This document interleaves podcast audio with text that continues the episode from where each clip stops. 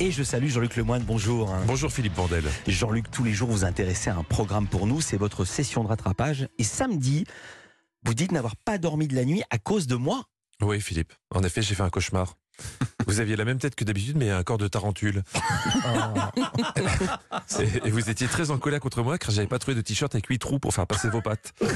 Mais, mais sinon, ça va bien.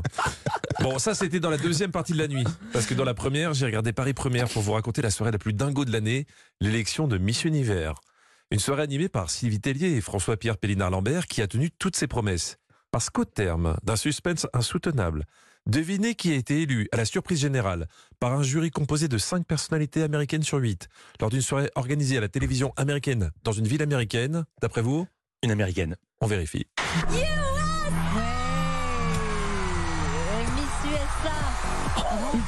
Ce titre. Ah, Philippe, vous êtes tellement incollable sur l'actu. Je ne sais pas comment vous faites. Vous êtes vraiment impressionnant. on dirait un dieu. Bon, évidemment, ce genre de concours, c'est l'occasion de se laisser aller au jeu des pronostics. Et à ce jeu-là, quand on lui demande ses favorites, notre ami François Pierre a une technique imparable. Allez, rapidement, donnez-moi les vôtres. Alors, moi j'ai Venezuela, Philippines, Afrique du Sud, République dominicaine, Indonésie, Pérou, Colombie, Paraguay, Guatemala et Argentine. Euh, ça, c'est plus du pronostic, c'est la technique du chalutier. Hein. Tu jettes un filet à la mer, normalement tu ramènes quelque chose. bah, là, il a quand même réussi à, rater la gagnante quand même. Hein. bon, Miss Univers, je rappelle pour ceux qui débarquent, c'est mieux que Miss Monde. C'est pour lire la plus belle fille de l'univers toute planète confondue. En même temps, la concurrence n'est pas énorme. Mais sur Terre, il y avait quand même 83 candidates, dont une française, Floriane Bascou. Et moi, j'étais anxieux, car au début, toutes les candidates doivent se présenter en criant le nom de leur pays. Et il y a 4 ans, la pauvre Eva Cola était un peu partie dans les aigus.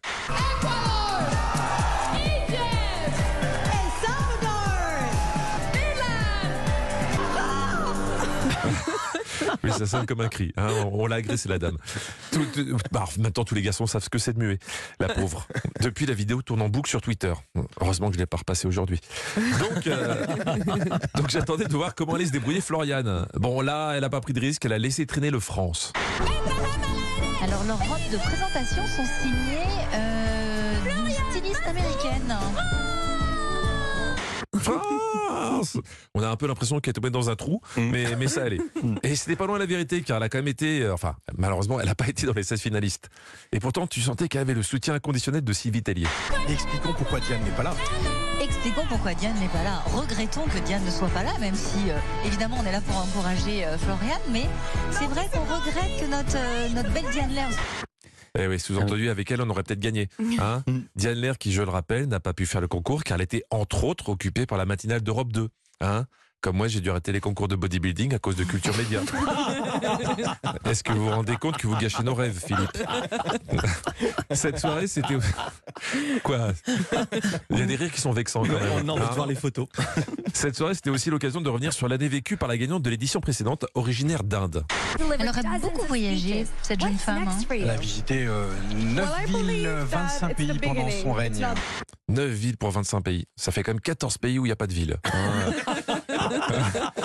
sinon, vraiment, elle arrivait dans le pays, elle restait à l'aéroport, du free, puis elle repartait. Ça, ça peut, mais c'est chiant. Hein. Donc, jusqu'au bout de la nuit, Sylvie et François Pierre ont accompagné mon demi-sommeil jusqu'aux 5 finalistes. Troisième choix. Rêve Porto Rico, Colombie. Porto Rico. Sylvie Tellier, c'est la meuf chiante au cinéma qui est assise à côté de toi et pendant l'Empire contre-attaque te dit euh, Moi, je suis sûr que Dark Vador, c'est le père de Luke Skywalker, tu vas voir.